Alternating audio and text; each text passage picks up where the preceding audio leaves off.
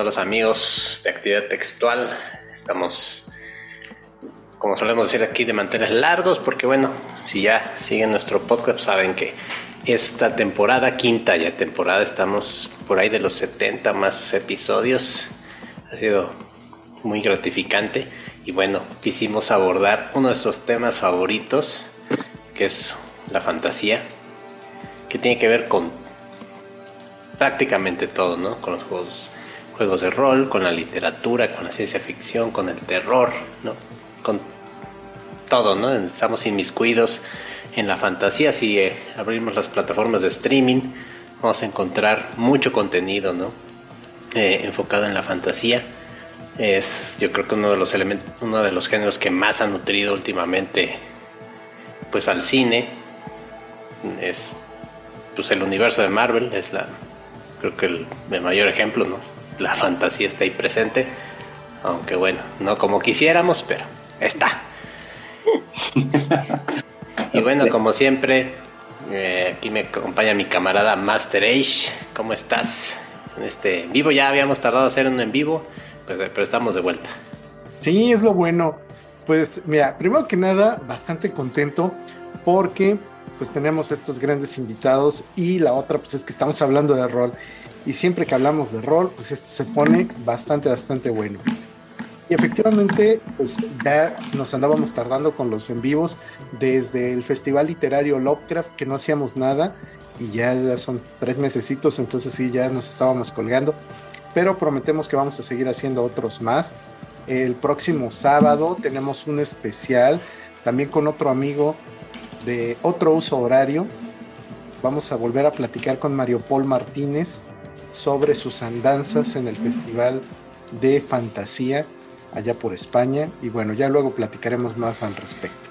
Pero pues por el momento vamos a platicar con estos dos buenos amigos argentinos que andan por las tierras mexicanas presentando un juego de rol que se llama Leyenda. Y precisamente pues vamos a platicar largo y tendido sobre el juego, mecánicas, algunas cuantas anécdotas, así que quédense aquí y si no, pues no lo pierden. Pues sí, sin más dilación, le damos la bienvenida a nuestra querida amiga Jimena Serret y a Marcos Bianco. Bienvenidos, ¿cómo están? Gracias Mario, gracias Master Edge. Una pequeña corrección, pero por el acento está totalmente permitido que esto suceda.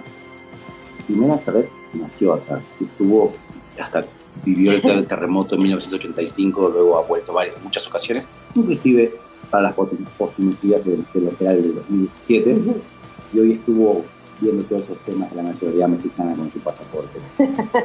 Detalle, anécdota, a color.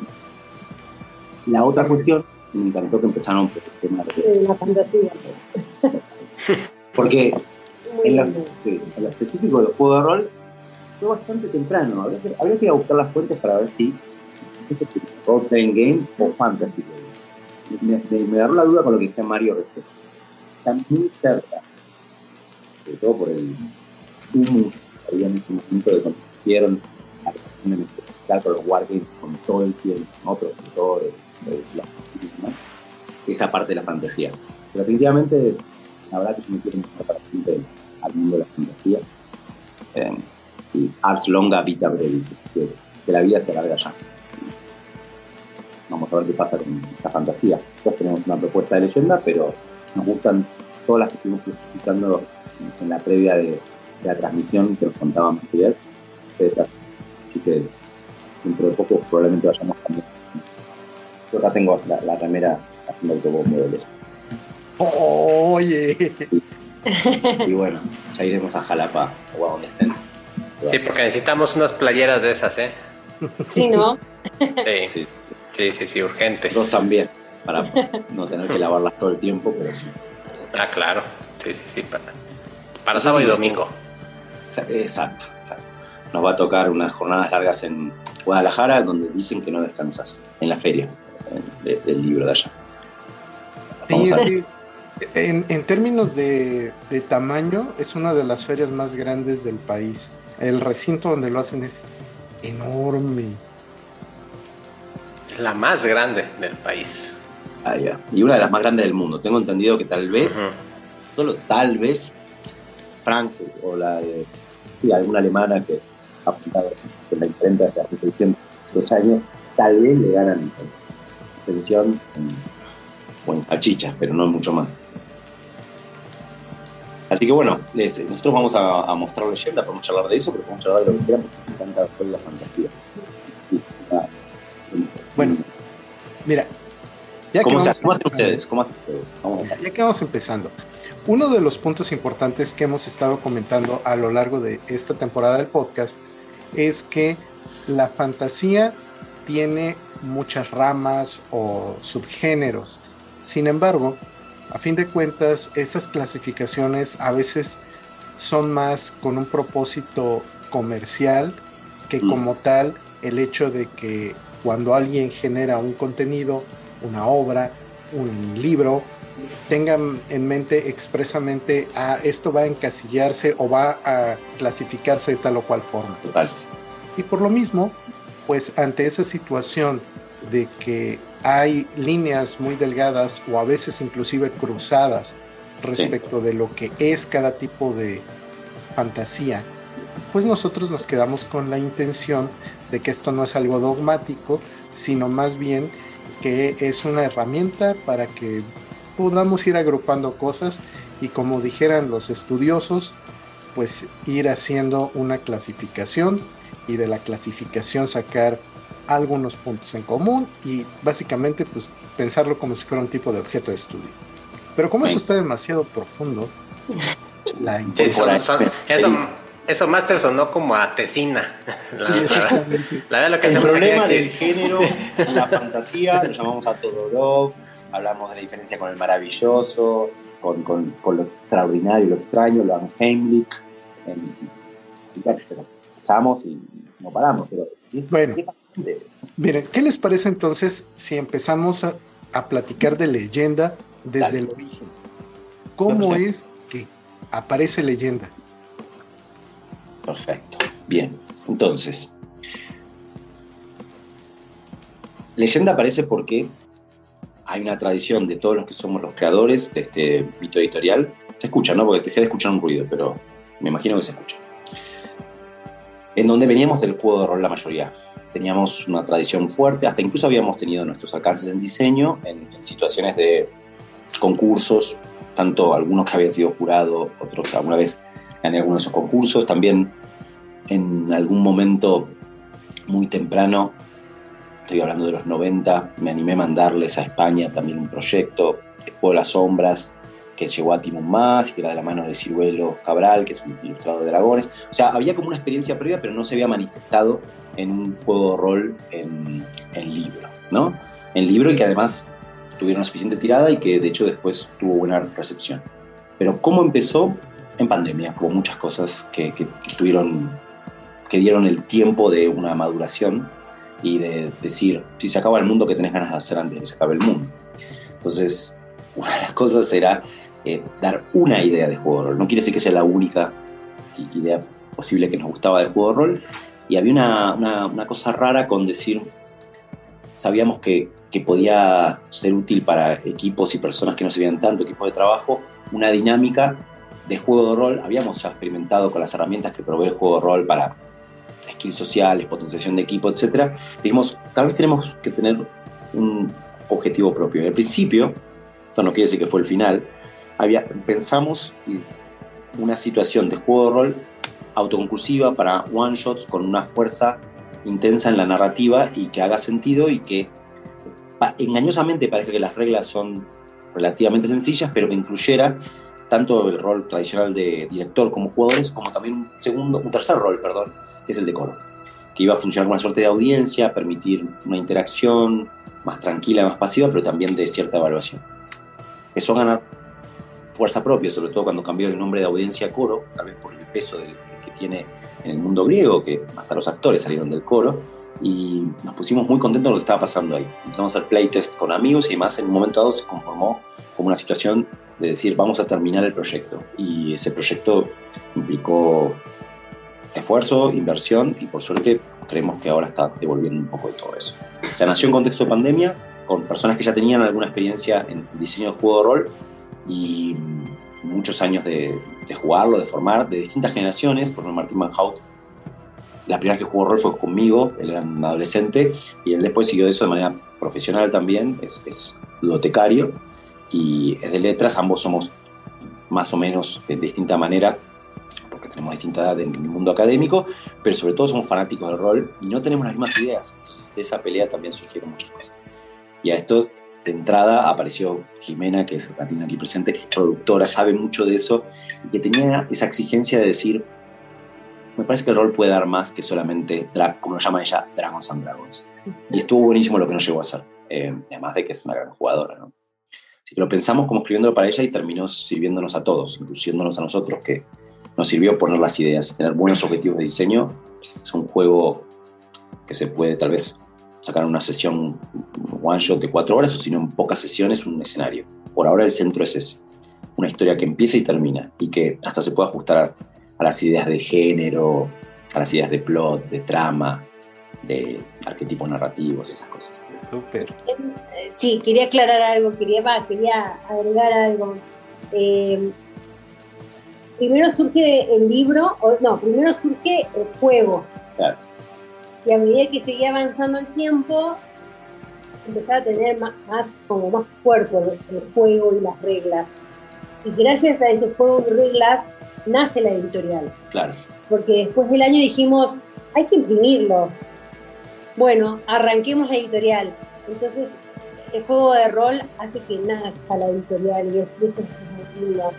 Y, Leyenda se tardó dos años en hacer. Y fue justo en todo ese proceso a donde armamos la editorial, papeles va, papeles viene, preparamos otro libro, así que fue como un nacimiento conjunto, o sea, nació en paralelo, leyenda con la editorial. Que se llama Mito, Mito Editorial. Ahora exactamente les muestro, empecé la tapa, después les otra cosa. Bueno, pero ahora cuéntenos de qué va leyenda. Ya vimos de su origen. Sí, ¿De qué va? Entonces, pasamos de la genealogía a la morfología. Bien. ¿De, qué, ¿De qué va leyenda? Bueno, leyenda es un juego de rol que uno podría, si quisiera encasillar, aunque puede ser engañoso, eh, existe una movida que puede llamarse indie o que ha bebido de una serie de juegos de los que tal vez los más conocidos son los Power by the Apocalypse, pero no es un juego con ese sistema de Power by the Apocalypse, ni tampoco es Perros en la Viña o Dogs in the Vineyard, ni tampoco es Burning Wheel, ni tampoco es otros juegos que uno no, ha, visto o han pasado a veces bajo el radar, pese a que son muy famosos de antaño y ahora son recuperados como Pendragon. Pero tiene cosas de esos juegos. Entonces, em, básicamente es una serie de reglas y procedimientos, como todo juego de rol, que implica dar directivas de cómo tiene que darse una conversación en donde se va a imaginar y se va a crear en conjunto una historia. El fuerte es la narrativa. Y para eso lo que hace es decir objetivos claros, en el sentido de que dividir la idea de los objetivos de las personas reales que se juntan, ya sea una mesa, bueno, concreta, que uno puede tocar y estar conjunto o una situación virtual, como podría ser esta, y señala que hay objetivos que están en común, como la diversión, la colaboración, la creación, que cuando se juega como juego de rol, digamos, donde lo importante es esa, esa cuestión de, de diversión, los objetivos están claros y son los que están en este libro, podría haber otros objetivos si son, y lo hemos planeado incluso en algún artículo y demás, educativos, por ejemplo, o para esa cuestión de potenciación de equipos. Pero como está acá, es un objetivo de producir esa imaginación creativa en conjunto para divertirse, para tener una buena ficción social. Entonces, dice bien claro que existen esos objetivos de diversión, de colaboración, y que cambian después un poco eh, en el sentido de lo lúdico para el director que para los jugadores y que para el coro. Entonces hay cuestiones que tienen que ver con, el director va a tener cuestiones de arbitraje, va a tener algunas cuestiones de presentar escenas, los jugadores también en algún momento van a tener eso y el coro también va a tener unas cuestiones de juicio que son importantes para el juego tuviera que decir cuál es la esencia, es que brilla en el, en el one shot y en la cuestión de que, a diferencia de otros juegos de rol, Dungeons and Dragons es un ejemplo, pero no es el único, que tiende a las campañas, este tiende a una historia que termina. No porque el escenario esté escrito con un final o finales posibles, no es un correr de, eh, ya sea una situación de escenas y eventos que se concatenan, eh, sino que, ni tampoco es un sandbox en el sentido de que hay un mapa y que se puede explorar en un lugar, sino que tiene una serie de directivas para que el comienzo, que es una introducción, que ahora después, si quieren, les muestro algún ejemplo, digamos, es un texto corto, que obviamente se puede parafrasear o leer, porque también está invitando a todos podemos dirigir, todos podemos ser cortos, todos podemos ser jugadores. No es que necesitas un entrenamiento absoluto como algunas cosas que ves en YouTube, que es verdad que hay personas que son actores profesionales y demás y tienen más capacidad, perfecto. También la práctica de ser maestro, eso es verdad. Pero eh, la, la, cuestión es que leyendo esa introducción, que es ponerse de acuerdo en, en, apenas esbozar un setting, una situación que puede ser los problemas de una, de una isla que se ha quedado sin regente y que sufre al estilo Itaca en la, en la, luego de la guerra de Troya, la situación de unos pretendientes que acosan a un es uno de los escenarios posibles, pero apenas bocetado, y te presenta que la comunidad es clave en el juego. La comunidad ficcional, estoy diciendo. Eh, y esa comunidad ficcional va a tener unos valores. en general, nosotros ponemos tres valores con unos subsets y estas están en transgresión, en crisis, como todo buen relato al estilo Vladimir Prop que se precie. Y tiene una pregunta después de eso. A ver si quieren les muestro el ejemplo visual, pero ahora lo estoy contando nada más. La pregunta es una pregunta que podría sonar muy al estilo dilema humano, del estilo eh, hasta dónde están dispuestos a llegar para sobrevivir, al estilo, bueno, no sé, cada uno puede tener su duda respecto a qué, cómo, cuándo, pero la, no la sugerencia, el mandato del juego es que se responda jugando, ¿no? A partir de lo que vos traes de, tu vida y cómo te toca. Si se introduce algo de eso, bueno, es normal porque es un juego donde aparecen cosas, pero la idea es que cuando se responde a la pregunta se termina el juego. Y eso no lo decía el director, ni siquiera los jugadores, lo decía el coro. Entonces, el juego igual se estructura en, actos y escenas, que esas van a, algunas están sugeridas ahí como propuestas de situación solamente, como banks, como detonadores, ¿no? en esta dinámica medio indie. Y antes de eso está el tema, vos me preguntabas antes, bueno, mostrar una hoja de personaje. Los personajes se crean en conjunto a partir de una serie de decisiones charladas entre todos y se juega como si fuera un póker abierto, en el sentido de que obviamente acá sí se pide, en otros juegos sería como metajuego, la dificultad de cuánto sabe mi personaje de lo que yo sé y viceversa, ¿no? en cuanto jugador-personaje. Acá es, puede ser que de entrada una motivación de un personaje sea traicionar al otro, el jugador no lo sabe, perdón, el jugador lo sabe, todos los jugadores saben, pero los personajes no. Jueguen con eso, vamos puede ser divertido. Y lo que me gusta mucho, yo cuando juego a leyenda y sobre todo también cuando hago el coro, es que cuando termina la historia invento una leyenda, ¿no? Es como que te, presta que se arme como un, un relato, algo mítico y, le, agrego, ¿no? Y, y, lo bueno es que también te lleva a diferentes finales, ¿no? Por ejemplo, diferentes escenarios, puede ser ambición, misión, intriga, rebelión, esos te llevan a, a terminar una historia, ¿no? si es este, ponerle una tragedia, si es este una épica, una épica. entonces vas armando a medida que va fluyendo la historia vas armando una leyenda no va, armando un relato. Claro para esto hay procedimientos. O sea porque así dicho es como bueno cualquier historia de rol o cualquier cuento que me, me, me dicen que tuve los problemas para ir a cruzar la calle y buscar un bidón de agua, puede convertirse en alguna de esas formas de historia, como que uno relata y le da una forma, ¿no? Esto está estudiado incluso desde la narratología y hasta se aplica a, textos que se suponen objetivos. Pero eh, en leyendas como tenés una serie de procedimientos que tienen que ver con que luego de la creación del personaje aparece un, hay un acto cero y se producen una cantidad de situaciones que en general tienen que ver con el cruce de los personajes y hay unas dinámicas para que haya en algunos momentos pruebas. Y ahí sí hay otras cosas que son clásicas los juegos de rol. Ojo que hay juegos de rol que no lo tienen, que es la introducción del azar y la comparación con capacidades, la aparición de, no importa el tipo de setting, puede ser jugarse ciencia ficción o este mundo griego que les decía, hay algo que llama rasgos legendarios, hay algo en donde se introduce entonces un nivel de azar donde hay decisiones. Y bueno, eh, eh, tras esas pruebas, que son siempre los, los dados, digamos, esas pruebas tienen que ver con el centro de los jugadores y los personajes no jugadores que dirige el director mientras tienen nombre. Si no tienen nombre, los puede usar el coro. O sea, hay escenas así muy interesantes que no son. O al revés, o el coro hace un personaje cuando tiene nombre. Claro, o tira la escena, digamos, como que hay propuestas en donde decidimos que algo que varios juegos nuevos hacen y otros viejos también lo hacían de otra manera, que es que son necesarias las funciones del director. Eso probablemente es importante para, para, para todo jugador. Pero no quiere decir que están, tienen que estar concentradas en una sola persona. Tienen que estar claro qué es lo que puede hacer cada uno, en qué momento. Y entonces. aquí, permítanme, vamos haciendo una pausa. Aquí yo quiero destacar dos cosas que se me hacen tremendamente interesantes. Cosa número uno, la participación del público. Porque estamos muy acostumbrados a que en el juego de rol está el director, los jugadores, y si hay alguien más, pues está ahí curioseando. Incomoda, juega, no juega, qué está haciendo, mira qué, qué hace. Entonces, en ese sentido, lo que algunos de nosotros a veces hacemos es que invitamos a esas personas a que participen precisamente como ese NPC que tenemos por aquí. Eh, vas a ser el tendero, tú atiéndelos, regatea con ellos. Totalmente. Sin embargo, la propuesta que ustedes hacen a mí se me hace muy, pero muy rica porque nos deja una perspectiva interesante.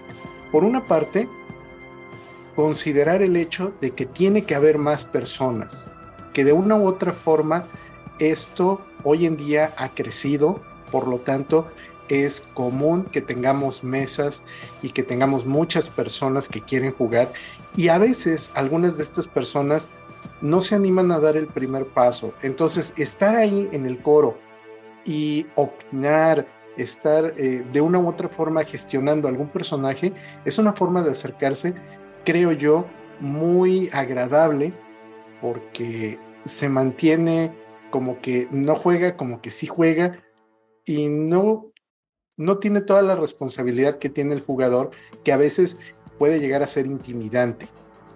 Y la otra cosa que me encantó sobre lo que mencionó Jimena es que el hecho de que la narración se convierta en una leyenda nos deja un elemento mucho más, llamémoslo, perdurable porque sabemos que uno de los grandes enemigos del juego de rol es el hecho de que todo es efímero. Mientras de que lo vivimos, lo disfrutamos y después unos cuantos pedacitos se quedan en nuestra memoria y los rememoramos, pero hay mucho que se pierde en esos procesos y el hecho de tenerlo como una leyenda se me hace delicioso para conservar esas experiencias. Sí, a mí me encanta cuando, cuando cierro así como una leyenda. Y te digo que la gran mayoría de relatos encajan en leyendas, o sea, existentes o, casi inventadas, con un poquito de acá, un poquito de allá, va el relato. ¿eh? Hay algo que tiene que ver, me parece que esto es, esto es muy humano. Aunque te juro que los gatos a veces me miran de una manera que también me parece que lo entienden. Eh, es más, juegan con nosotros. Que es lo siguiente. Para hacer sentido contamos historias pero una historia tiene que tener principio y fin, digamos. Hay, algo de hacer sentido en cuándo decidís terminarla. Y leyenda lo que tiene son instrucciones para ese momento de terminarlo y haber observado cuál fue el arco narrativo. lo que pasa es que no sabes. Uno diría, hay actos y escenas, entonces debe estar medido. No, no sabemos cuándo empezamos un juego de leyenda, cuántos actos y cuántas escenas dentro de los actos va a haber y la importancia, pero sí está mandado que estén, de los interludios entre actos donde el coro tiene, más, tiene un rol un poquito más activo. De hecho, es interesante lo que va tirando arquetipos narrativos, juzga los valores de la comunidad, dice qué va pasando. Y tiene un efecto muy fuerte en las personas que están jugando, el, que la observación se activa y que haya momentos de reflexión.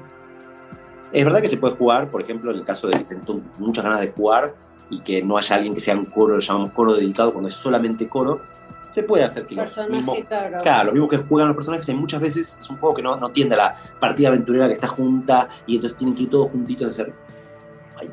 A veces pocas escenas que, se cruzan todos, aunque los efectos de las cosas que van haciendo, de las escalas de sus acciones, sí, y las intenciones sobre todo, sí eh, tienen eh, repercusión por algo que todos jugando con la misma comunidad, la misma leyenda. Pero entonces los jugadores pueden a veces también hacer de coro y hasta el director dice algunas cosas, pero es importante que esté el rol igual. Y, ese rol lo hace bien. Alguien que pasa en una feria que justo está mirando y no entiende por qué están gesticulando, si no, y sumate. Y lo sumás un rato, incluso aunque no haya visto el principio, que mucho mejor todavía si está desde el principio del juego. O también ha funcionado muy bien en estas cuestiones virtuales. algunas maneras que ni nos esperábamos que se usaran. O sea, en Twitch nos han usado el coro para las votaciones y para otras cosas. En Discord comentan personas de otros países y muestran cosas. Eso es el coro. También funciona muy bien el coro si uno quiere hacer un rol más educativo en las aulas, donde el coro son los alumnos y los jugadores representan un momento de la historia.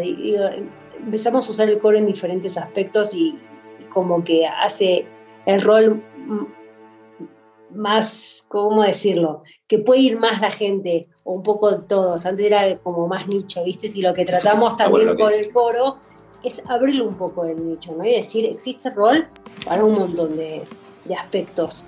nos ha pasado en Facultad de Ingeniería de golpe de decir, esos grupos de, adolescentes y algunos que tenían muchas ganas y se remetían, y de golpe un compañero o compañera, hagamos de estado, uno la ve de lejos y dice, ¿tú te animás a ayudarme un poquito a tomar nota? Sí, dale. He tenido unos coros pero espectaculares que te, marcan el ritmo, deciden cosas que hay, hay que soltar como director. ¿eh? de la vieja escuela, digo, en la que me reconozco. Eh, te marcan dónde está yendo la historia, qué está pasando, qué pasa con los valores de la comunidad y cuándo se termina el juego. Cuándo se dejan hacer pruebas y se pasa el epílogo. Y deciden también, en confusión por supuesto, pero tienen mucha fuerza en decidir el tipo de Parece muy importante esto que mencionan, el aspecto de lo educativo de llevar el juego de rol a las escuelas, porque, bueno, ustedes son expertos, yo soy nuevo en esto del mundo de rol, y cuando alguien me pregunta sobre qué son los juegos, pues primero me cuesta un poco explicarles, y siempre, este, la gente en su mayoría, pues lo ve como algo muy complicado, algo inclusive críptico, ¿no? Algo podemos decir que hasta esotérico, ¿no? Porque piensan que, necesitas este, conocer muchas cosas o leer este cierto tipo de cosas, algo así, así muy, muy, muy, este, muy críptico, no gnóstico, que solo algunos elegidos no pueden acceder a esos mundos, ¿no? Cuando, pues, pues un ejemplo soy yo, ¿no? Que no, no estoy en unos niveles muy altos, pero pues lo he entendido, ¿no? Pero sí, sí que bueno que, que rompen las barreras al llegar a las escuelas y decir, mira, esto es cosa de todos los días, no tienes que preocuparte tanto, no hay que ir limando esa o como podando esa, esa espesura ¿no? que, envuelve a los juegos de rol. Sí, yo creo que los juegos de rol le pueden dar mucho también a la academia. No al revés, o sea, entiendo que existe y además participo y me encanta con la red de rol, etcétera, que es utilizar herramientas analíticas de la academia para, para explorar el rol, incluso para diseñarlo, estas ideas de formas de la trama, Northrop Fry, los arquetipos narrativos, eso puede surgir incluso del, mundo académico. Pero me parece que es al revés también. El juego de rol le puede dar mucho a, los papeles de investigación y a la didáctica, porque tiene unas dinámicas nuevas que son tienen que ver con el case, con lo que está pasando ahora, con el asunto participativo, la creación de conocimiento conjunto, y, sacarlo del, va a haber disputa, ¿no? pero del gamification más consumista, digamos. Hay otras cosas que se pueden hacer. Em, hace poco sí, con, Martín salió en, esta revista de NJT que tiene que ver con, la gente esta de Red de Rol y el coloquio. Sacamos un artículo que, hasta lo llegamos a probar una cosa en la universidad, que es la aplicación de leyenda para pensar, por ejemplo, y esto es algo que nos toca a ustedes, pero por lo menos a México, que es el, tema de las leyendas de la conquista. Y digo conquista en el doble sentido, la polisemia también, lo que pasaba con el mundo azteca y sus propias leyendas de retorno a Aztlán y lo que podían hacer sobre otros grupos, tepanecas, tlaxcaltecas, etc. Y eh, también de cuando venían de otro, de, otro lado del océano. Y ver como importa la leyenda la cuestión de la forma de la trama y de quiénes están contando la leyenda, utilizar esos elementos que son riquísimos para explorar como la, la parte que se llama historiográfica, digamos, y la narratología, porque también los historiadores, vamos, ni hablar Prescott o Hugh Thomas, Todorov, quienes fueran, también hacen formas de historia vestidas de objetividad. Te cuentan la historia de una manera, ah, bueno, mira, el juego horror te permite volver a lo magmático. Juguemos alguno de estos arquetipos, sin pretensiones. Si sale un poco contrafáctico, ¿qué? ¿quién se va a morir? No estoy diciendo que la verdad revelada. ¿Cuál es el problema? Fíjate que en ese sentido, una de las partes que a mí me gustan mucho y que tiene que ver precisamente con la historia, es que muchas veces lo que conocemos de la historia son como ciertos hitos. Sin embargo, hay todo un mar de cosas que sucedieron de las cuales no tenemos noticia porque jamás se escribieron, porque nadie las relató. Y para mí se me hace muy enriquecedor el que precisamente esos papeles de las personas que no tienen nombre sean tomados por los jugadores en un juego para que su voz pueda ser escuchada. Entonces, esa parte eh, creo yo que nos ayuda en múltiples sentidos, porque por una parte tenemos el ejercicio lúdico como tal, nos divertimos, tenemos esa otra parte del ejercicio narrativo por la historia que contamos, pero en ese proceso de contar la historia, creo yo que también hay mucho de, nuestro conocimiento eh, y de nuestro bagaje en el sentido de, quienes nos precedieron, que se van a manifestar de una forma indirecta a través del juego. Y cuando ah. abrimos esas puertas, creo yo que estamos permitiéndonos no solamente eh, el poder imaginar, sino el poder recrear. Total, o sea, creo que nos puede sorprender lo que puede suceder en una partida de rol. Digo, una de las razones por las que creo que jugamos rol es porque esas sorpresas casi, digamos, que son estructurales. O sea, digamos, eh, están presentes. Eh, a, veces uno puede ayudar a que estén las condiciones para que sean sorpresas más agradables que desagradables, pero eh, no deja de ser un grupo de personas en un mundo social, ¿no? Pero en particular lo que acabas de decir de la historia me toca porque tuve la oportunidad, tuvo que ver con el, coloquio de rol en Mérida, de hacerle esa pregunta a Ricardo Ibáñez. Lo deben conocer porque como creador de...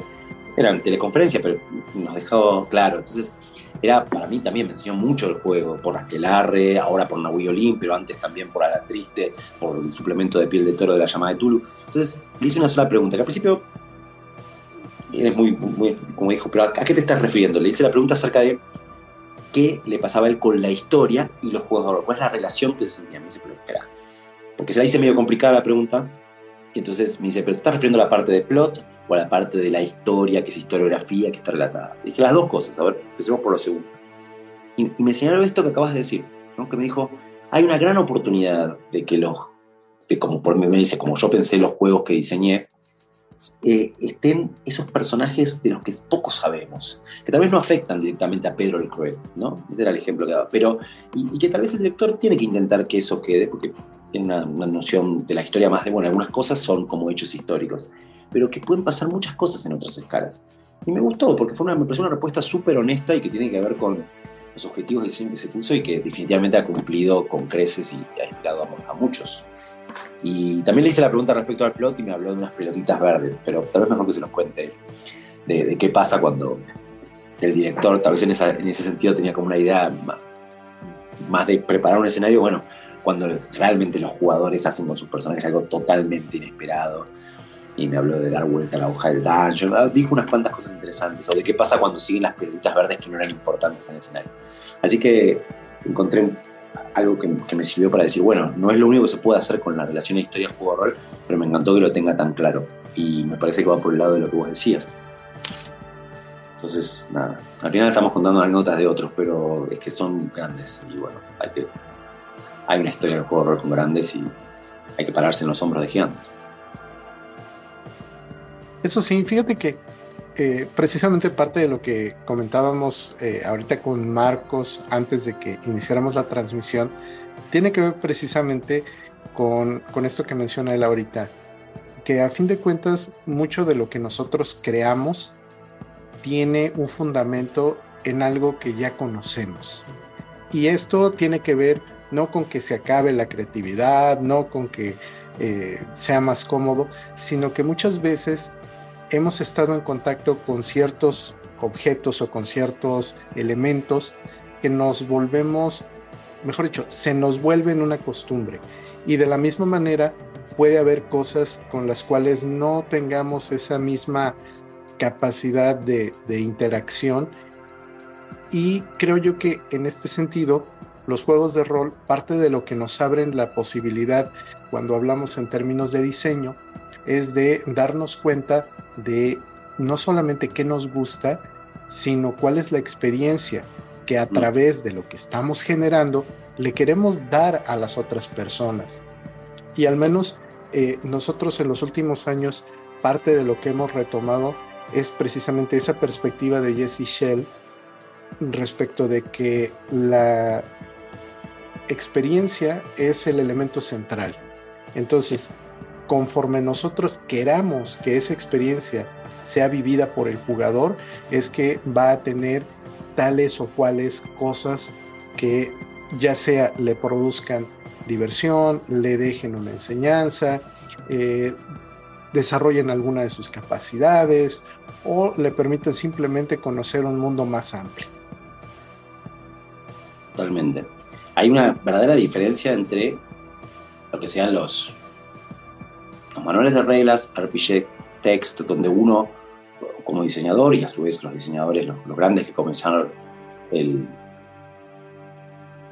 el tema del juego de rol, digamos, el, género si se quiere, que es que una vez que está el texto, otra cosa va a ser la experiencia de quienes lo toman y lo interpretan. Pero no es porque sí el texto, digamos, eh, las reglas están pensadas para producir un tipo de experiencia, es una serie de procedimientos. Y hay acuerdos comunes, hay cosas que son muy difíciles de definir, como exactamente qué es un juego de rol, cuál es su esencia y demás. Pero lo importante es poder transmitir, y, por eso me gustaba lo que decía Ricardo Ibáñez, que me parece que lo hizo con sus juegos, eh, con, honestidad, lo que uno considera que es una experiencia tal vez un poco distinta a, a, otras, sin dejar de ser un juego de rol. Entonces nosotros intentamos, en vez de intentar hacer todo en uno, como decir, ah, bueno, un juego de rol de lo que vos quieras y de lo que creas, por más que es agnóstico respecto al setting o permite distintos tipos de ambientaciones, creemos que tiene una riqueza en relación con la cuestión de la forma de la narrativa, que ese, ese es su foco, producir esa sensación de que creaste una leyenda en vivo. Y entonces, bueno, ahí hubo que experimentar con, con, el diseño, eh, el nivel de, pesadez de algunos de los aspectos, cuando se ponía un poquito más acá cuando decía, no, bueno, pero acá básicamente hay que tomar decisiones respecto a, por ejemplo, la resolución de acciones, decir bien claro cuál es la intención que es la del jugador y a su vez cuáles son las acciones que hace el personaje y, tomar decisiones, pese a que nos podían gustar juegos que tuvieran, no sé, un montón de detalles respecto a habilidades, y cosas así. No, no, bueno, en este juego tal vez nos manejamos con cuatro áreas de capacidades y cuatro tipos de intención, que ya dan un montón de combinaciones igual, pero digo, ¿Qué pasa si, hacemos eso? Y, después estaban esos temas, ¿no? De otras tradiciones que pesan, como decir, pero bueno, ¿no crear el personaje al principio? No.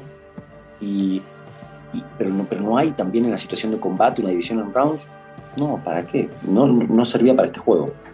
Y bueno, fueron decisiones que, hubo que ir tomando. Y, creemos que dieron un juego dinámico que, que, permite, por no tener la posibilidad de cumplir la promesa de hacer una experiencia que es corta en el tiempo real, pero muy rica respecto al arco narrativo de, lo que a veces implica en ese mundo diegético que se han pasado años, han muerto reinos y se conecta con otros escenarios legendarios.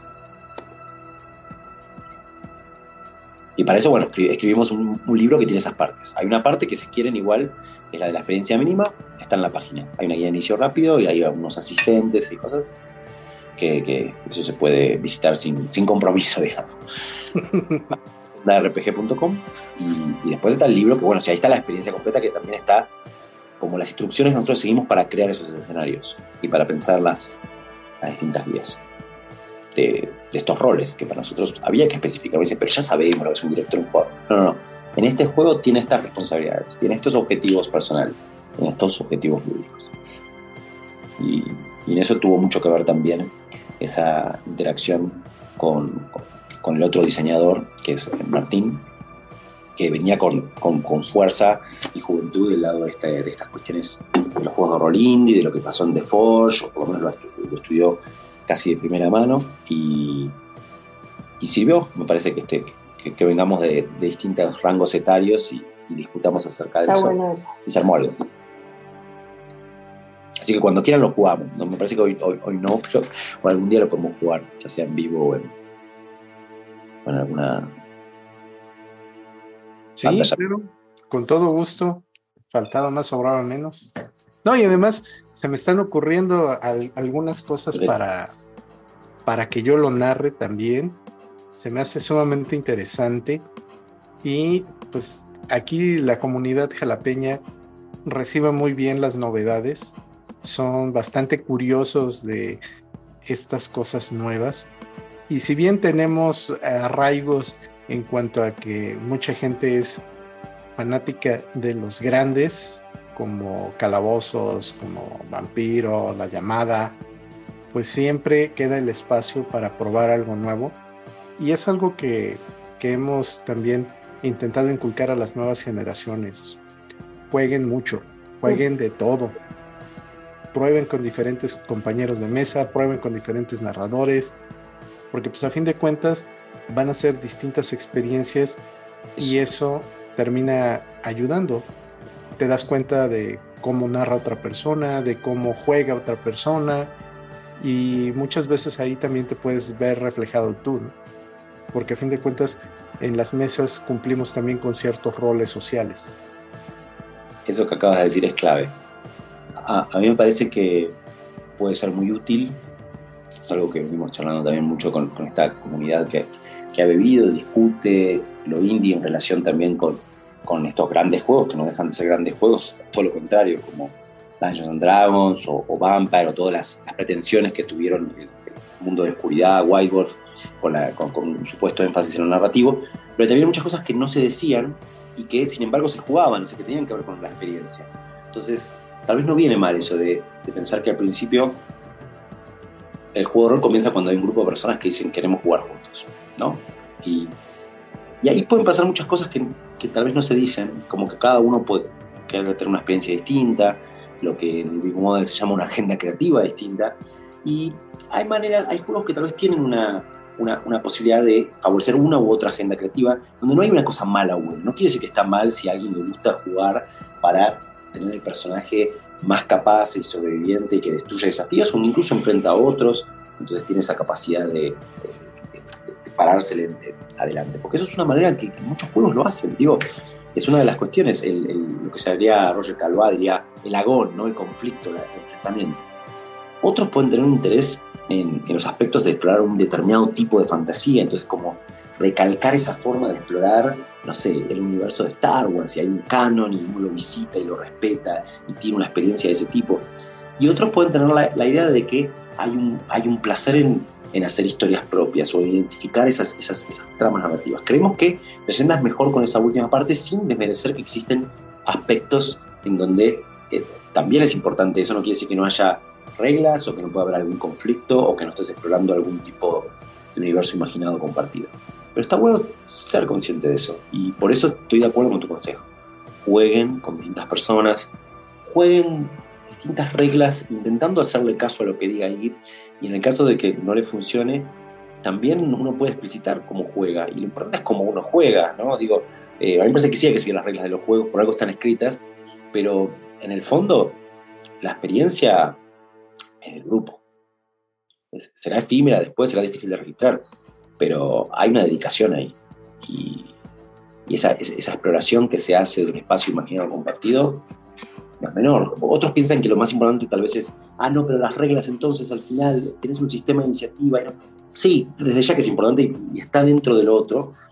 Eh, pero veamos las capas. Y bueno, por eso eh, me gustan las cosas son muy, muy, muy grandes, por eso me gusta la primera campaña, y me gustan las cosas muy, muy pequeñas. En el medio también hay mil cosas interesantes, ¿no? Pero a veces es como, no sé, la teoría de la relatividad y la cuántica, y para el rol eso, es muy importante, porque es casi gratis animarse a, salirse de las aguas donde uno está cómodo. Me callo para escucharlos o que me digan ustedes eh, que les parezca. Desafío, a mí me gusta también discutir. Y creo que a Jimena también. Está muy bien me gana la discusión. Bueno, yo creo que ha llegado el momento de ver más cosas de leyenda. Dale. ¿Quieres que comparta pantalla? Y lo hacemos así. les, voy a hacer un paneo para, para ver si se sostiene lo que dije. Acá es cuando me puede entrar la crítica de, pero ¿y dónde está eso? Obviamente no lo vamos a leer, pero sí se puede mostrar porque estamos muy contentos de lo que hizo Leo Luján y, y también el director de arte Pedro Leonetti y ya van a ver por qué. A ver si, si lo puedo hacer. Comparto pantalla. Comienza transmisión. Así, a ver. Una pantalla con Osiris de fondo. Y vamos a el acrobat. en el Acrobat. Obviamente no tengo a mano lo que tendría que tener a mano. Acá está, leyenda manual. Bueno, la tapa se las debo, pero se las, se las había mostrado antes. Empecemos por lo que es un índice, que nos pone un poquito en, en su lugar. También incluso la no solo los créditos, sino la advertencia de que esto que estamos hablando, ¿no? que este es un juego de rol social, es una advertencia, ¿no? Como este es un juego de rol social, es probable que si surge algún conflicto de intereses entre los participantes en una partida, el grupo espere que uno de ellos, probablemente el director, lo resuelva. Esta, esta no es la tarea de un único individuo, ni siquiera el director, siguen siendo un grupo de personas y no es el rol de nadie ser el árbitro social. Cualquiera puede intentarlo si le parece apropiado, pero es importante que no sienta que esa es su responsabilidad. No lo hagan sentir que lo es. Suena un poco duro empezar por eso, pero creemos que es importante tener en cuenta esa, esa, esa, cuestión. porque entonces tal vez sí se puede permitir el ir a, a, lugares en donde hay incomodidades siempre y cuando todos sepan de lo que está pasando y que se pueda decir esto me interesa, esto no me gusta, esto rompió el contrato implícito o explícito que habíamos hecho socialmente a la hora de jugar y tener ganas de colaborar divirtiéndonos. Entonces, el, el, libro en sí, que este es el libro completo, no la guía de inicio rápido, obviamente, implica una división, luego una introducción que dice algunas cosas acerca de qué es una leyenda, etcétera, o, incluso hay una pequeña narrativa, que ahora la van a ver, que, que, intenta alegorizar lo que, lo que hace un jugador o este jugador en particular. Eh, una guía de reglas, donde se explica qué son los escenarios, qué significan las pruebas y un ejemplo del juego.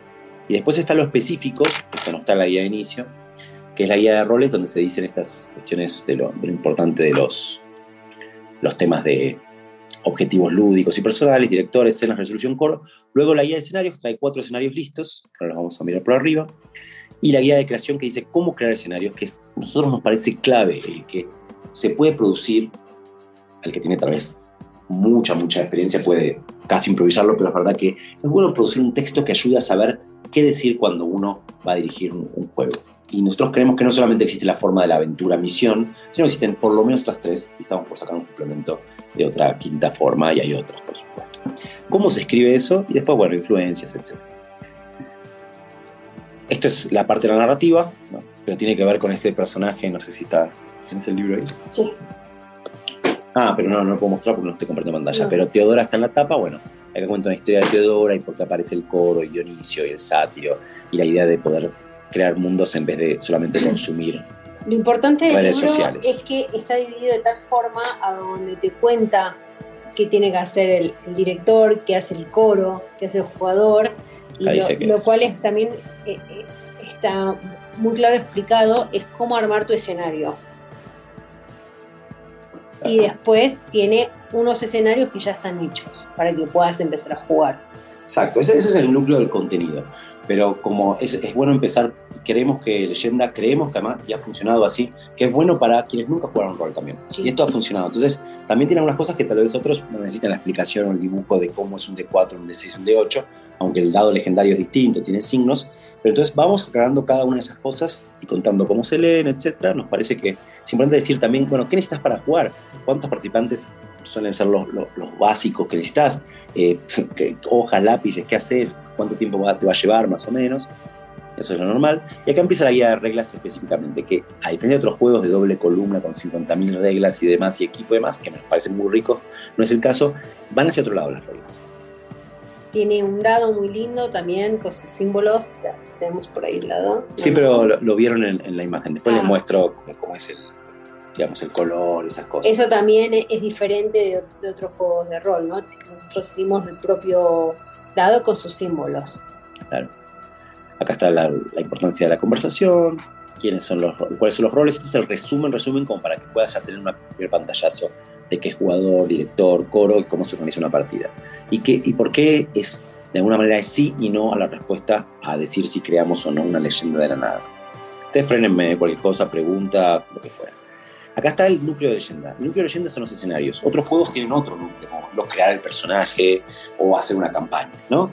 Pero acá, o un setting, no lo es en leyenda. Es el, foco está dado en la cuestión del escenario que eso invoca una imaginación, ubica la ficción de los personajes jugadores, da una base al director y luego, en buena medida, la creación conjunta lo que otro, en otros juegos jamás harían los jugadores, acá, y, menos el coro, que probablemente ni existe algo parecido, acá la cuestión de la creación del mundo y demás es compartida. Eh, el escenario es para jugar Jack, ya sabes, dijimos que están incluidos cuatro, pero que están también las instrucciones, y la importancia de los conceptos clave que aparecen en el escenario con reglas, ¿no? que es, qué es la introducción, qué son los valores y qué es la premisa. ¿no? Y, luego los trasfondos, que se dan, es el equivalente, es un poco menos que un personaje pregenerado, de hecho tiene... Claro, va a ser más fácil cuando les muestre la hoja de personaje, eh, y un poco más o mejor dicho, un poco más que un personaje pregenerado y un poco menos que la cuestión de la minucia en donde solamente es importante el setting y uno tiene 50.000 decisiones para hacer. Aunque parece que es un multiple choice, como es charlado, se, se, pueden dar una cantidad de combinaciones muy importantes a las que se pueden sumar los acuerdos que se den en, la etapa de la creación de personaje. Entonces, acá está cómo se crea el personaje, cómo es la hoja de personaje, que es lo en que está dividido, que implica jugar escenas, la importancia de intención, acción y demás algunas cuestiones sobre los tipos de leyendas, pero este es el resumen, ¿no? de que implica que la historia que creas puede ser una épica, una, épica, una tragedia, una comedia, una ironía, y la importancia de que van a tener unos motes que son bastante más que los alineamientos, por ejemplo, y que tienen que ver con arquetipos legendarios y que van dando un sello que es una especie de brújula de qué está pasando con cada personaje que está jugando, según el juicio del coro. Toda la parte de resolución de acciones. Voy a adelantar un poquito hasta un escenario que creo que me parece que es como el ejemplo más cabal de lo que... Ah, entonces voy a tener que pasar todo esto de la guía de errores. el coro griego leyenda, después en todo caso volvemos y vamos a un escenario. Por ejemplo, un escenario se compone de estos elementos, de una introducción que es parafraseada o, o directamente leída por el, por el director, que pone a todos en la misma página respecto al mundo evocado. Por supuesto puede haber habido una discusión antes de qué tipo de juego quieren jugar, el director puede decir, yo tengo este escenario acá presente y demás, pero es así de rápido, digamos. En este caso es una evocación al estilo de, un mundo que podría pensarse levemente griego, pero si quieren con géneros cambiados. Entonces habla de una cruenta guerra cuyos efectos sacudieron todas las islas del mar del interior y que fue resuelta gracias a estrategias del regente de Isla Álgida. Han pasado muchos años desde entonces, los sobrevivientes botines y esclavos volvieron en barco junto con amargo arrepentimiento. En Ilálgida todavía se aguarda el regreso del regente que abandonó a su pareja y su criatura, ya crecida, víctimas ahora del acecho de los imprudentes pretendientes al trono. ¿Vive el regente aún? ¿Puede o quiere volver a hacerse cargo de haber dejado a los suyos tanto tiempo desamparados? ¿Quieren acaso los suyos que vuelva o prefieren tomar en sus propias manos el gobierno? Como ven, para aquellos que tienen alguna noción un recuerdo de, lo que fuera de la Odisea, está evocado algo de eso, pero para destruir o para agarrar y hacer otra historia con eso, digamos, si es necesario. Porque ninguna de las cosas es mandataria, no está ni Odisea ni Penélope mandados, sino cosas que podrían evocar algo similar a eso con un twist tan profundo como quieras. Pero sí es importante que hay una serie de valores de la comunidad que acá están puestos como honor, piedad y gloria, y con distintos subelementos, pero que van a cambiar durante el juego. Y ya de hecho ya uno de ellos por lo menos ha sido transgredido. Si no, no hay historia. Esto es, es, en algún sentido, es en el sentido, ¿vieron cómo se crean las historias? como la vida también. Como la vida también. Si no hay un poquito de picante, si alguien no, no, no rompió el jarro, ¿qué pasó? Entonces, ya sea la cuestión del honor, en este caso relacionada con no insultar ni hacer sangrar, si temes la venganza de los hombres, honrar juramentos, o la piedad de cumplir las leyes de hospitalidad, ser generoso y respetuoso. Ya se ve como rápidamente una cuestión tipo Odisea, donde los pretendientes toman a la regente que, todavía está pendiente de, resolución y, la, increpan. Entonces, ya hay una cuestión entre la, de la tensión entre la hospitalidad, pero también el, los que ya de alguna manera han abusado de, esa confianza, ¿no? La gloria también, que tiene que ver con este mundo griego, despertarse cada día como si fuera el único y el primero. Más vale una vida corta, repleta de hazañas, que una larga vida y vacía de ellas. Y también responder los ruegos y adoraciones como una divinidad, porque quizás te conviertas en una. Entonces eso ya presenta un tono, un, tono a la gente que va a jugar. Y cuando se responde a esta pregunta, que eso lo decía el coro, se termina el juego. Punto. Vemos la forma de la leyenda y nos vamos a casa. En este caso la pregunta es, ¿hasta cuándo es posible esperar que lo que fue siga siendo igual? Una vez que se leen y se ponen un poco de acuerdo y se charla sobre eso, recién ahí los jugadores lo que hacen es simplemente repartirse y pueden elegir, no se pueden repetir, porque son clases de personaje, uno de los trasfondos. Aunque hemos probado igual a veces hacer combinaciones, lo más interesante es decir, bueno, cada uno elija uno de estos. Como ven acá hay regente ausente, regente pendiente, no importa acá el género, ¿no? Heredero presente y oráculo vidente. Y esta es la estructura de digamos, una hoja lista para usar. Por supuesto hay hojas en blanco también, ¿no? Para que vos generes tus propios personajes, etcétera. Pero esta es la estructura en donde lo que se puede ver es una mini introducción, pero que se especifica del trasfondo, en este caso el gente ausente, bendecido por la diosa Halcón, por la tuya y tu maña, maldito por el señor de los tritones, por los usos que le diste a esos dones, cegar a, su monstruoso hijo, navegar a sus mares sin ofrendarle nada, ocultás tu regreso para averiguar qué pasó en tu ausencia y quiénes planean tu muerte. Ya está planteado antemano la cuestión de, que hay conflicto y estás volviendo, seas quien seas, en medio de una olla a presión. ¿no?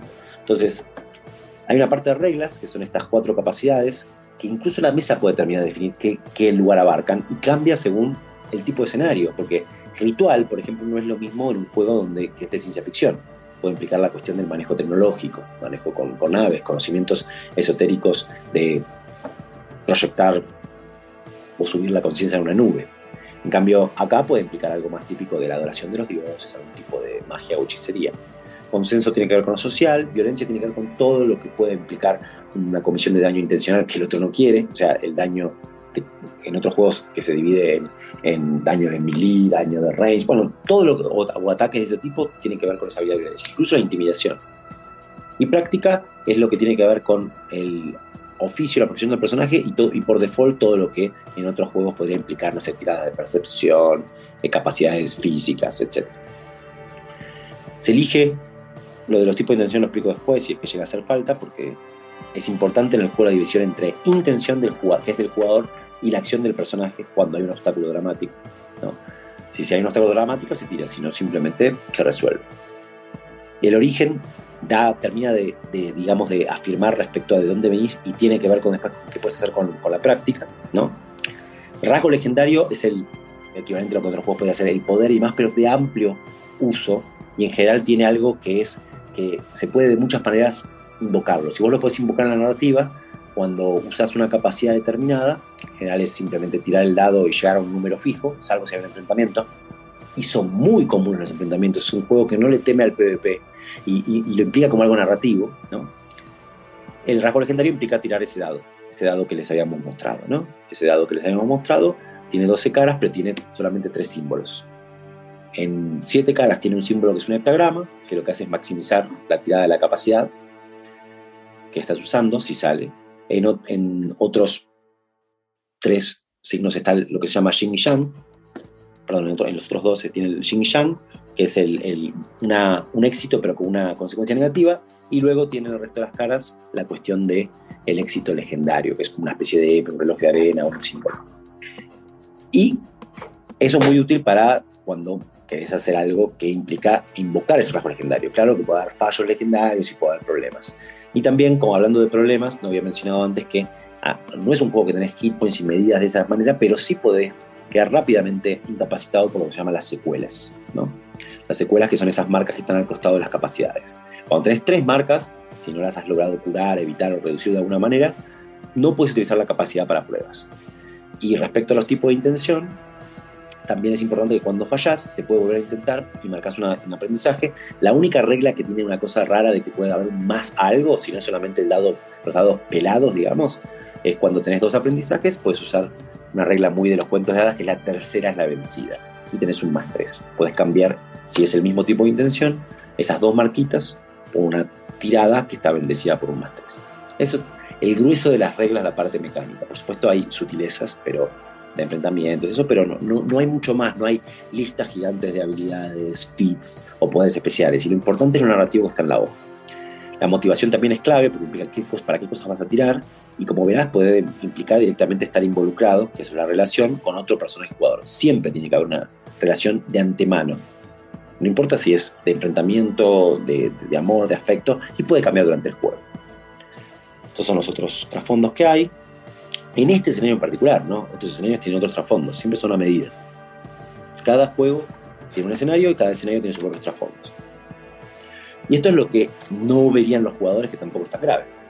Hay un acto cero que te da unas sugerencias respecto a los problemas que pueda haber, los agentes involucrados, la ambición y los nuevos valores de la comunidad que podrían emerger si el Señor de los Tritones u otros meten la cuchara. ¿Puede pasar o no puede pasar? ¿no? Acá hay unas cuestiones de acto 1 y las propuestas de situación, en vez de ser grandes cuestiones de stats y demás y mapas son estas propuestas tan pequeñas como ven acá. Trágica muerte, tesoro perdido, fiesta eterna, y podría haber otras. Actos subsiguientes, otras propuestas de situación, una vez que se hagan posibles giros. sí, con, estas características que dijo Marco se puede ir creando diferentes escenarios, digamos. El, general de, armar una historia es la que acaba de decir Marcos. Totalmente. Y luego algunas sugerencias respecto al epílogo, pero no sabemos cómo se termina la historia. Sí, es importante decir el tipo de leyenda, acá hay ejemplos de respuestas posibles que nos ha pasado en los playtests, pero no son mandatorios. ¿no? Fíjense, otro tipo de escenario, vida nueva, ciencia ficción. Las piscinas de embriones se pierden en una colonia espacial. Este lo jugamos ayer con los chicos de Monterrey, o lo empezamos al menos. Y los valores de la comunidad, de supervivencia, legado, cooperación. Y bueno, y cada, cada escenario va teniendo su, su, su característica. Mago mecánico, niño del vacío. Bueno, eh, eso básicamente es leyenda. Lo único que me faltaría mostrar, así que se los digo mientras ustedes me cuentan, porque ya les dije el, núcleo del asunto. Hay uno más de, del mundo hispano, digamos, de pueblos aborígenes, pueblos originarios. Es esto, para nosotros esto también es un foco importante. ¿Cómo crear? Que estos otros juegos tal vez no lo dicen. Y está bueno decirlo.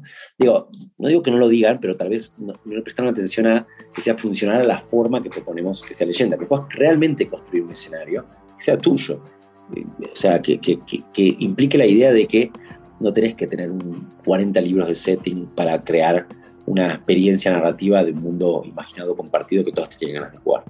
Y que lo importante entonces no es tanto cómo es ese mundo, que tendrás tus propias fuentes, tus propias maneras, será esbozado o súper profundo, eso depende de quién estén jugando, sino la forma del escenario, si está basada en un problema, en una crisis que tiene que ver con ambición, si hay una misión para crear una panacea, si hay una intriga de duelo entre facciones o si hay una rebelión. Obviamente corresponden, dimos, quisimos dar un ejemplo con cada uno de los escenarios que pusimos que tienen que ver con una de estas formas. Pero acá están las instrucciones. ¿Cómo se crea una comunidad? En abstracto. Eso sería básicamente. Oigan, ahí sí quiero meter mi cuchara. Por favor, por favor, porque si no yo sigo con un red de carga. Se me hace otro de los grandes aciertos de, juego. Una de las cosas que nosotros hemos visto a lo largo del tiempo es que el diseño como tal de juegos, no solamente juegos de rol, sino juegos en general, tal pareciera que ha quedado en ese ámbito que mencionaba Mario hace un ratito como algo para los elegidos. Y desafortunadamente han habido muchos esfuerzos para que la gente se convierta en creadores, pero con tristeza vemos que la mayoría de las grandes marcas no han hecho una verdadera escuela para que la gente aprenda a hacer escenarios, aprenda a hacer campañas. Muchos de nosotros lo hemos aprendido eh, por la práctica y obviamente eso no garantiza que lo que hacemos pues sea tan bueno como un producto que pudiera ser publicable. O a lo mejor sí, pero de cualquier forma, cuando nos encontramos herramientas como estas, creo yo que podemos entonces tener esa posibilidad de redirigir nuestros esfuerzos creativos, cuando menos darnos una idea mucho más clara de, ah, pues esto que yo siempre le pongo aquí a las partidas, a lo mejor está de sobra, porque bien podría hacerlo de esta otra manera, o cuando yo diseñé tal o cual cosa, pues esto coincide con lo que muestran aquí, entonces quiere decir que no estoy tan perdido después de todo. Y Son procedimientos. Eh, eso es para mí una de las cosas más importantes, porque la mejor forma que tenemos para que la industria de juegos latinoamericana florezca, pues es a través del aprendizaje. Pero lamentablemente muchas veces ese aprendizaje se ha quedado perdido o se ha quedado en nuestras libretas de apuntes. Y, tener la posibilidad de eh, experimentar esto, de verlo, de eh, irnos de una forma mucho más didáctica, haciendo algo muy específico, nos ayuda mucho para que podamos ir desarrollando esas habilidades y sobre todo también para que lo que nosotros estemos creando pues tenga más pies y cabeza. Totalmente. Es realmente la práctica lo que ayuda. Por eso a, las formas estas que, que un poco ayuda como una guía. Después, no importa si uno se deriva de esto, pero es, ah, bueno, si quiero hacer una historia tipo rebelión, tengo que ver una institución, ver quiénes son los poderosos, quiénes son los oprimidos, qué beneficios tiene. Uno lo va haciendo, por eso quisimos dar ejemplos acá de escenarios que no están acá, pero tienen que ver justo con lo que te contaba de algo didáctico que habíamos pensado con el tema de el, mundo mesoamericano y sus conquistas de uno y otro lado, ¿no? Por ejemplo, acá está, ¿ves? Tributo impuesto por Tepaneca, es, es otra cosa, nada que ver, eh, sobre los que después serían el, mundo de, los mexicas, ¿no? de, de, Aztlán en particular, o mejor dicho, sí, de Tenochtitlan. Entonces, es llenar estas cosas que son disparadores y que es una, una cuestión interna, pero después también saber cómo escribirlo para poder producir algo que te sirva para el momento de dirigir. Y aquí pusimos todos esos consejos que teníamos hace 30 años y cosas que otros escribieron también. Y por supuesto, si hablamos las fuentes, está inspirado en. Hay muy buenas fuentes, hay muy buenas páginas web de diseñadores y creadores, pero es que uno puede aprender dándoles el crédito y hacer su propia versión de cómo le parece que sería bueno para el juego que diseñó. Pero no hay que ocultar las cartas, nos parece que hay que mostrarlas. Eso es lo interesante. Eh, creemos que algo, esto, esto, es algo más personal tal vez, pero justo estuve volviendo a leer, no sé, la Advanced Dungeons Dragons de primera edición de Gary Gygax y había algunos consejos ahí. Uno puede estar muy en desacuerdo con mil cosas, pero había una intención. decir, bueno, ¿cómo me parece que se prepara una campaña? Eh, entonces, bueno, por eso damos ejemplo de cómo, cómo escribirlo después, que, cómo, sería un ejemplo de introducción basada en rebelión, cómo sería basada en misión, porque está bueno que tenga más o menos tantas palabras, o, qué tiene que buscar, por qué es que se acorta. Para este juego nos creemos que esto es funcional. ¿Cómo crear los trasfondos para que sean, no la palabra no es equilibrado, sino para que sean funcionales el escenario? Eh, ¿Qué hacer? ¿Cómo crear orígenes? Porque es la manera en que se presenta esa palanca ficcional que son los personajes para los jugadores. Entonces decimos, tenemos que dar instrucciones, eso tenemos que decir cómo lo hicimos. Y eso es hacer un poco de ingeniería inversa para unas cosas, como vos decís. Uno las hace tal vez por costumbre, práctica, dice, ah, yo creo que esto va a funcionar. otra cosa es un ejercicio interesante decir cómo se lo contarías a alguien. Y eso necesitamos a Jimena para eso, porque muchas veces era, ¿cómo le cuento a Jimena esto que yo hacía de antes? Y, que, y donde van a emerger cosas que tal vez a ella no le gustan también. Porque yo preparaba tal vez las historias para esas grandes campañas y decía, bueno, pero ¿y si fuera para leyenda? Entonces, Jimena decía, me parece que van bien, me parece que no. Ahí es como se nos disolvió la máquina de escribir. ¿Qué hacer el acto cero? Bueno, etcétera, sigue. Tal vez lo que más me gustaría es que vean esto que, dice qué influencias tuvimos. con eso ya estamos. Yo quiero agregar un par de cosas más. La primera, pues, eh, pues qué chido que tienen la guía de creación porque, pues sí, como menciona Master, eh, siempre hay esa curiosidad, bueno, juego, pero bueno, también quiero ser un director, también quiero ser un Dungeon Master, no quiero estar del otro lado. Y pues generalmente pues nos da miedo porque pues no hay guías como tales, mucho es conocimiento empírico, mucho es de, juntarse con la gente, ¿no? Y pues que el juego, que leyenda ya venga con su propio este eh, director for dummies, pues eso me parece, me parece increíble. Creo que ya con eso me convencieron. Creo que voy a, comprar leyenda. Me, me eso. Irá, irá para allá. Y lo segundo que quería agregar, bueno, es que bueno, aquí voy a, voy a utilizar un símil, ¿no? Con el lenguaje cinematográfico de lo que me lo que platican Jimena y Marcos ahorita del juego. Me parece que eh, Leyenda es una tiene una dinámica bastante ágil. Creo que eh, podría, podría yo atreverme a decir que se salta el primer acto de todas las obras, de todas las historias, ¿no? Donde es el desarrollo, el conocimiento del personaje y nos coloca directamente en el nudo, ¿no? Este, de, esta primera, de esta primera escenario que, me, que nos mostraste, nos colocas ya en el momento, ¿no? Ya está el drama, ya está, el, ya está aquí el problema, el entuerto, ahora hay que resolverlo. Ya nos olvidamos un poco de las formalidades a darle acción, ¿no? Entonces, creo que me gusta esa dinámica, ese, esa, este, pues velocidad, ¿no? Que nos dejamos un poquito, este, eh, nos quitamos un poquito la lentitud y a lo que venimos, ¿no? Me parece que detectaste lo, que teníamos ganas de que, de que sea como el filo, el, filo del, juego, que es esa cuestión de,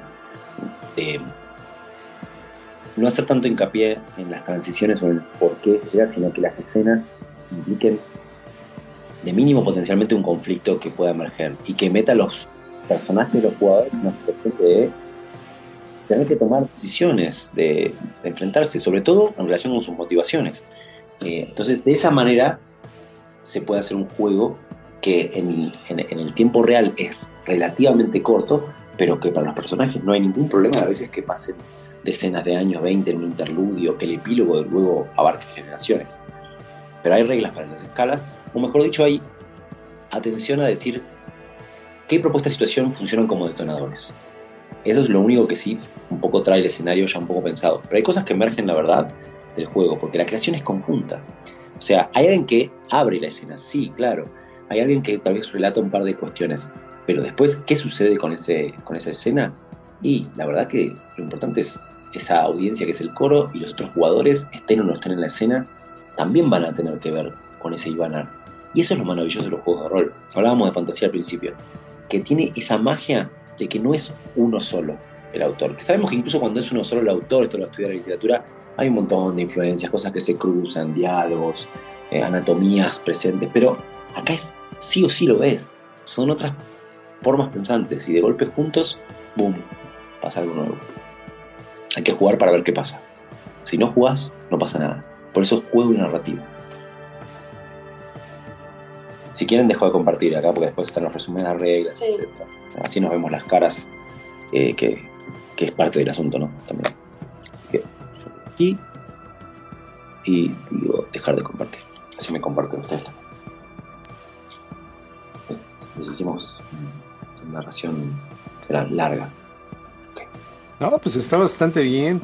Sobre todo porque nos están mostrando algo que no todos los días tenemos la oportunidad de ver eh, basta con que nos demos una vuelta por el internet para darnos una idea de lo lejanos que están muchas veces los creadores de los juegos de su público.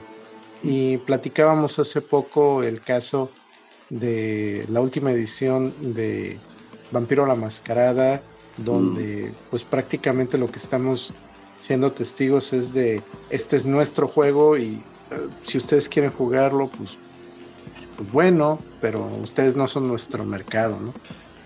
Y ese tipo de actitudes, pues lejos de ser benéficas o lejos de, ser propositivas, pues se convierten en una muestra más de lo mismo que se supone que hoy en día se está intentando evitar.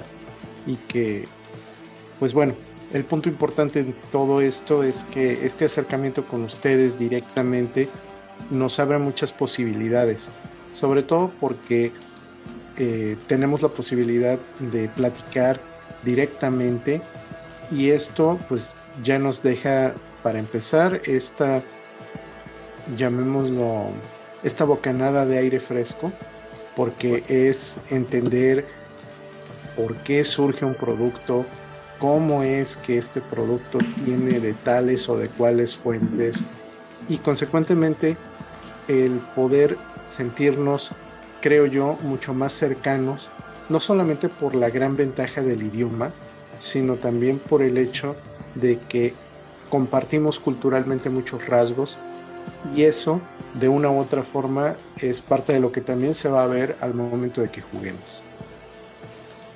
Exactamente. La cultura oral que es Latinoamérica, estuvimos afectados por una cantidad de cosas, también podemos devolver con creatividad. Entonces, la verdad es que hubo mucha riqueza y muy buen recibimiento de parte de México. Yo creo que por una razón, por distintas razones, pero eh, ahora que estamos acá, estamos, cada vez hay más ideas y me das pie todo el tiempo a, que tal vez me salga un poquito de, lo que estamos hablando, que en este caso es leyenda, eh, porque me mencionas de Vampiro y sí tuvimos la experiencia de jugar la nueva edición de Vampiro. Yo la conocí la primera vez en Miami en 92, por ahí. Entonces tenía y me compré todos los libros de Whiteboard con 93, no, era ya 96, habían salido todos. Entonces, y lo jugaba y veía las diferencias y demás. Y ahora hace poco hicimos una, sí, una mini campaña de, de, Vampiro. Y había muchas cosas bellas, muchas cosas buenas, mapas de relaciones, cosas que incorporaron de los nuevos diseños. Y también otras cosas que, que dije, ¿cuánto charlaron con otras personas que no sean ellos mismos que lo crearon? Porque nada, problemas de. Me siento mal criticando un grande, pero lo, voy a hacer. Digo, cuestiones raras de la creación de personajes, información que es muy difícil encontrar, cuestiones que no han terminado de resolver del de, uso de las disciplinas en los combates y los conflictos, que iba a pasar y no tuvieron tiempo de hacer eso y se dedicaron a otras cosas. Entonces, hay mil cosas que están buenísimas, algunas que uno dice, wow, y este juego lleva ya casi 30 años. Pero bueno, no importa. Eh, siguen existiendo los grandes de la industria y nada, veremos qué hongos pueden crecer en las sombras también. Y lo importante es eso, ¿no? Eh, aprender del ejemplo de los, de los que ya están los establecidos, los grandes, los, los fuertes, y pues transgredir un poco, creo que eso es lo, lo más importante, ¿no? Atreverse, dar ese brinco, decir, ¿qué pasaría si hago totalmente lo contrario de lo que está haciendo esta marca, este, este libro, este autor, ¿no? No pasa nada, como dicen, ¿no? Pues es un juego, ¿no? Al final de cuentas, y podemos, podemos hacer lo que queramos con nuestros juegos, con nuestra fantasía, con nuestras historias. Ese es lo bonito de los juegos de rol, ¿no? Que las posibilidades son infinitas, ¿no? Tú puedes hacer lo que tú quieras. No tienes por qué estar sesgado, ¿no? En un solo camino. hazlo, ¿no? si no le gusta a Master, pues le va a gustar a, a Jimena, o no le gusta a Marco, le va a gustar a Mario, ¿no? Vaya, es para gusto los colores. Y pues nada, yo quería este, eh, adherirme a la, sorpresa de Master porque qué bueno es platicar con ustedes, con quienes hacen directamente los productos que nos dan esas esperanzas, es decir, qué chido que hay otras opciones, qué chido que, que podamos encontrar este tipo de materiales, porque a veces pues por desconocimiento demás, pues no, no los encontramos, ¿no? Entonces, eh, pues nos gusta aquí en actividad textual exponerse en un escaparate para que más gente, si hay alguien por ahí, una chica, un chico que andaba buscando cómo crear una aventura y tenía miedo de preguntar, es, ah, pues está leyenda, mijo, ahí está, ahí trae cómo hacer tu, escenario y es momento de que lo agarres y empieces a jugar. Entonces, eh, Jimena Marcos, de verdad es un gustazo y espero que estén más veces aquí con nosotros en la actividad, que nos sigan platicando de cómo va leyenda y de si sacan otros juegos también. Y pues eso, muchas gracias de veras que, estuvieron, estuvieron con nosotros. Muchas gracias. Ya iremos a, Jalapa, más no sea porque hay, en persona. hay algo de historia de los juegos de rol que sabemos que está ahí. Queremos que el juego latinoamericano tenga algo propio que decir, que ya lo dijo. Hay que hacerlo surgir. Que la actividad textual pasada, la presente y la futura, ustedes ayuden a que emerja. Así que tuvieron, la verdad que estamos muy agradecidos de que haya sido tan, en algún punto detallado. Me dio vergüenza, de decir darnos el tiempo de intentar mostrar algo y hablar de alguna minucia, no, no solo con la, anécdota, sino la parte a veces del trasfondo teórico del asunto, pero me parece que de una manera amena. Y me encanta que hablemos el mismo lenguaje, y lo digo en más de un sentido. Muchísimas gracias. ¿eh? Los abrazamos desde, Ciudad de México y quién sabe si alguna vez cuando se vengan a Buenos Aires sepan que tienen lugar y serán invitados a las actividades roleras y otras que hay Muchísimas gracias. Gracias, gracias. Bueno, pues, ¿qué les parece unas reflexiones finales antes de despedirnos?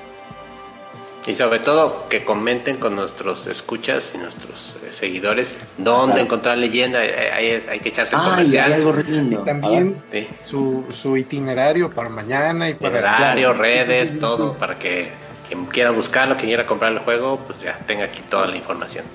Perfecto, nosotros nos estamos yendo para la Feria de Guadalajara Vamos a estar en el stand de Fondo de Cultura. Estamos muy contentos. Y este, no solo con leyendas, sino con estos dos libros más, porque somos una editorial a donde una rama es rol, pero no es todo, sino que tenemos narrativa. Y vamos a ir con nuestros tres libros que, que, nacieron en estos dos años a, la, a la Feria de Guadalajara en el stand del fondo. Acá en México ahora se están eh, consiguiendo o en el fondo y en Ciudad de México en Casa Tomada.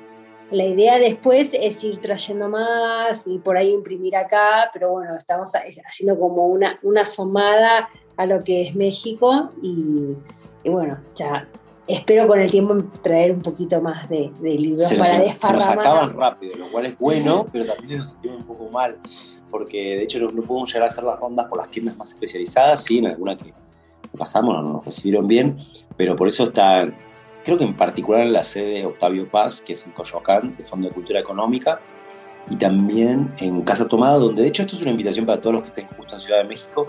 Hay una especie de presentación oficial, va a ser chiquita y demás, pero... Mañana, a las 7 eh, Es obviamente gratuita y es en Casa Tomada y que queda en Colonia Condesa, Cautemoc, 06140. Ahora les pasamos la invitación a ustedes también, por supuesto, más allá que no estén acá. Y va a contar con alguien que vivió en Jalapa, hizo fútbol en Jalapa y tiene muchos materiales de Jalapa allí, que es Cristo León, que tal vez tienen algunos conocidos en común, y también alguien de acá local que ha publicado un libro con nosotros, que es Adán Ramírez Serret, que es un periodista y ahora autor Nobel que, que, sacó con nuestra editorial un libro llamado Por la Lluvia. Así que a lo de mañana están invitados, si llegan a pasar por la Feria del Libro de Guadalajara también nos veremos y desde ya se pasan por Buenos Aires, bienvenidos. Mientras tanto, los que tengan curiosidad pueden entrar en la, en la página leyendarpg.com donde hay una guía de inicio rápido, hay materiales, hoja de personajes, resumen de reglas, un asistente por si están jugando, que es da una experiencia corta. Tal vez no todo esto es la guía de la creación y demás, pero está bueno para empezar a ver la dinámica de un escenario bien cortito. Eso. Pues bueno, de mi parte, además de agradecerles, como decía yo, una de las cosas que se me hacen muy gratificantes de haber podido platicar con ustedes es tener esta noción agradable de que nuestra producción local de juegos de rol crece, que además eh, tenemos una, una, gran ventaja con respecto de el idioma, un montón de detalles que son importantes y que creo que no les hemos sacado suficiente provecho. Platicábamos también con eh, Santiago Victoria, un buen amigo de Buenos Aires, que precisamente parte de lo que le ocupa a la comunidad es que nos hemos vuelto consumistas. Se nos ha olvidado que nosotros también podemos producir. Y gracias a esfuerzos como el de ustedes, nos damos cuenta de que tenemos que retomar ese buen camino de generar productos y que pueden ser muy grandes, muy pequeños los esfuerzos, pero a fin de cuentas necesitamos hacerlo y sobre todo creo yo que la parte importante de esto es no solamente el hecho de que generemos este contenido, sino más allá la invitación y el poder mostrar, como decía aquí mi compadre Mario, que, que cualquier persona puede, sin embargo, no solamente necesita aventarse, necesita también prepararse. Y esa es la otra parte que es importante en esto. O sea, no porque yo haya jugado 20 años, ya soy un buen director, un buen jugador o un buen diseñador. Que todo eso nos sirve, por supuesto que sí, pero necesitamos prepararnos. Be ready. Les caigo, sí, totalmente consumimos las historias ahí empaquetadas, pero podemos empaquetar unas historias y enviarlas también. Así. Excelente. Pues a todos los que se conectaron, a nuestro querido Armando Armijo, un saludote que te conectaste. Pues nada, agradecerte a ti, Jimena, Marcos, qué bueno que estuvieron con nosotros. Gracias a ustedes. Actividad Textual es una casa abierta para cuando gusten. Gracias, un abrazo con gel antibacterial hasta allá la Ciudad de México y espero que nos pronto nos, nos reunamos para jugar. Totalmente. Muchas gracias a ustedes. Bueno, mucho. La recomendación de siempre, ya se la saben. Por favor, tomen café de grano, si es de Veracruz, mucho mejor. Obvio, siempre. Lo tengo acá, Lo tenemos ahí en la heladera. y es el que fui probando de distintos lugares. Muy bueno. Y soy, soy cafeinómano, para conocer de una vez y punto. Muy bien. No sé si desconectan o si ya no salimos, ustedes dirán.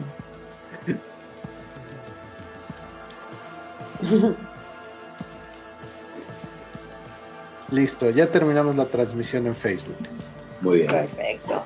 Así nos saludamos fuera de, mi cámara. Bueno, chicos, muchísimas gracias. ¿eh? Muchas gracias. Jimena. Gracias, Marcos. ¿eh? Un gusto conocerlos y qué, chido que están haciendo algo tan importante como leyenda. ¿eh? Gracias. Mil felicitaciones. ¿Jugamos o, o, tenemos algún otro intercambio? Mándenos, por favor, cualquier cosa que diseñen o que estén pensando porque nos interesa ese intercambio también. Lo digo en serio. O sea, me contaste antes de algo de la cuestión de tu propia adaptación, hack, como sea, o inspiración en Quill, y hay mucho para hacer de eso. Espero que, eh, que también puedes plato cuando veas Thousand Year Old Vampire, que también tiene esa cuestión de uno a uno, uno solo, eh, nos dirías. Así que te saludamos, nos vamos a cenar algo que, en Argentina cenamos tarde y nos quedó esa, esa noción todavía. Muy bien. Chao, chicos, muchísimas gracias. Pásenlo bonito. Cuídense mucho. Estamos en contacto. Chau, chau. Yes.